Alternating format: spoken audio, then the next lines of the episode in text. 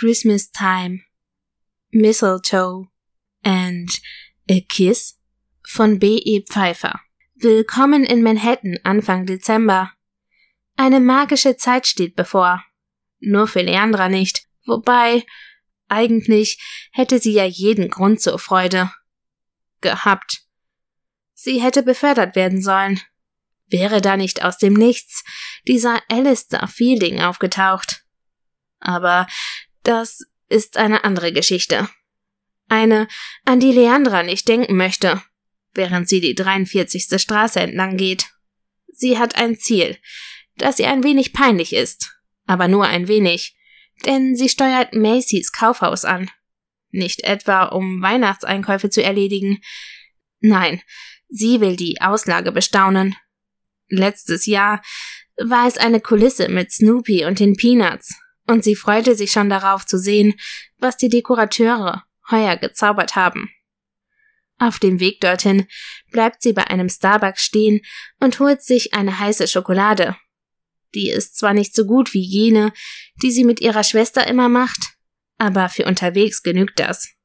Beim ersten Schluck merkt sie schon, wie sie sich entspannt. Ihr Job ist ihr wichtig. Sehr sogar.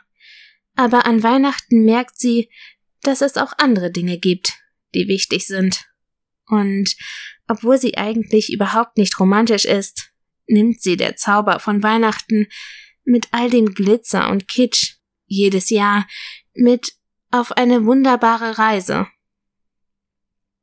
Das Schaufenster von Macy's darf da nicht fehlen. Während sie ihren Kakao trinkt und das Gebäude mit leuchtenden Augen umrundet, fällt all der Stress von ihr ab. Sie lächelt zufrieden, als sie die Werkstatt des Weihnachtsmanns im Schaufenster entdeckt. Kleine Elfen, die damit beschäftigt sind, Geschenke zu verpacken, bewegen sich emsig, während Santa die Artigliste abhakt. Haben Sie einen Weihnachtswunsch? fragt ein Mann.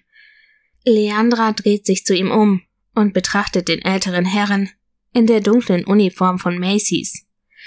Seine weißen Haare sind ordentlich gekämmt und hellblaue Augen mustern sie freundlich, während ein Lächeln seine Lippen umspielt.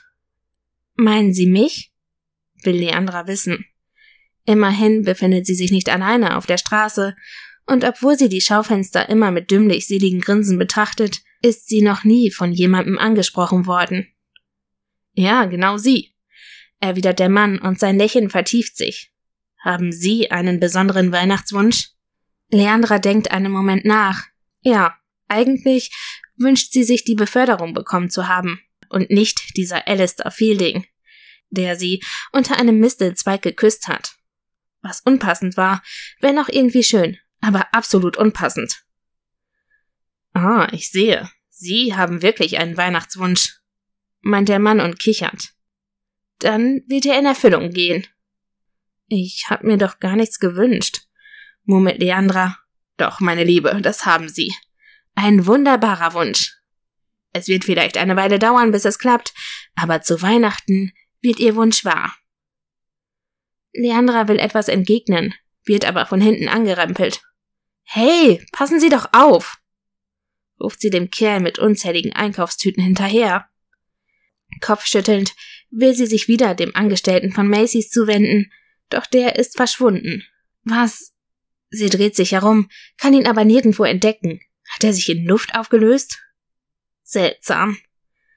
Sie zuckt mit den Schultern und schlendert weiter. Als sie über den Wunsch nachgedacht hat, war es Alistair, der in ihrem Kopf herumspukte. Aber was sollte sie sich mit ihm schon wünschen? Höchstens, dass er endlich wieder verschwindet. Ganz richtig ist das ja nicht, aber das würde Leandra nie zugeben. Immerhin ist Alistair ihr Boss. Was soll also schon zwischen den beiden laufen? Ich lasse euch natürlich wie immer den Klappentext zu dem Buch da. Mistletoe. Ein Boss zu Weihnachten. New York zur Weihnachtszeit. Romantik pur. Für Leandra ist das allerdings nebensächlich, denn endlich steht die Beförderung an, die ihr versprochen wurde und für die sie sich jahrelang abgerackert hat. Doch dann taucht dieser Fremde namens Alistair auf und schnappt ihr den Job vor der Nase weg. Schlimmer noch, er ist ab sofort ihr neuer Boss und sieht nicht mal so schlecht aus. Oh, und da wäre noch die Sache zwischen ihnen mit dem Kuss unter dem Mistelzweig, die nie hätte geschehen dürfen. Leandra beschließt, sich von Alistair fernzuhalten, denn Beziehungen sind ohnehin nicht ihr Ding. Schon gar nicht am Arbeitsplatz. Und erst recht nicht mit einem Kerl, der ihre Karriere ruiniert hat.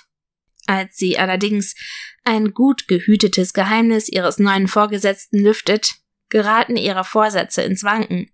Womöglich ist da doch was dran an diesem Mistelzweig.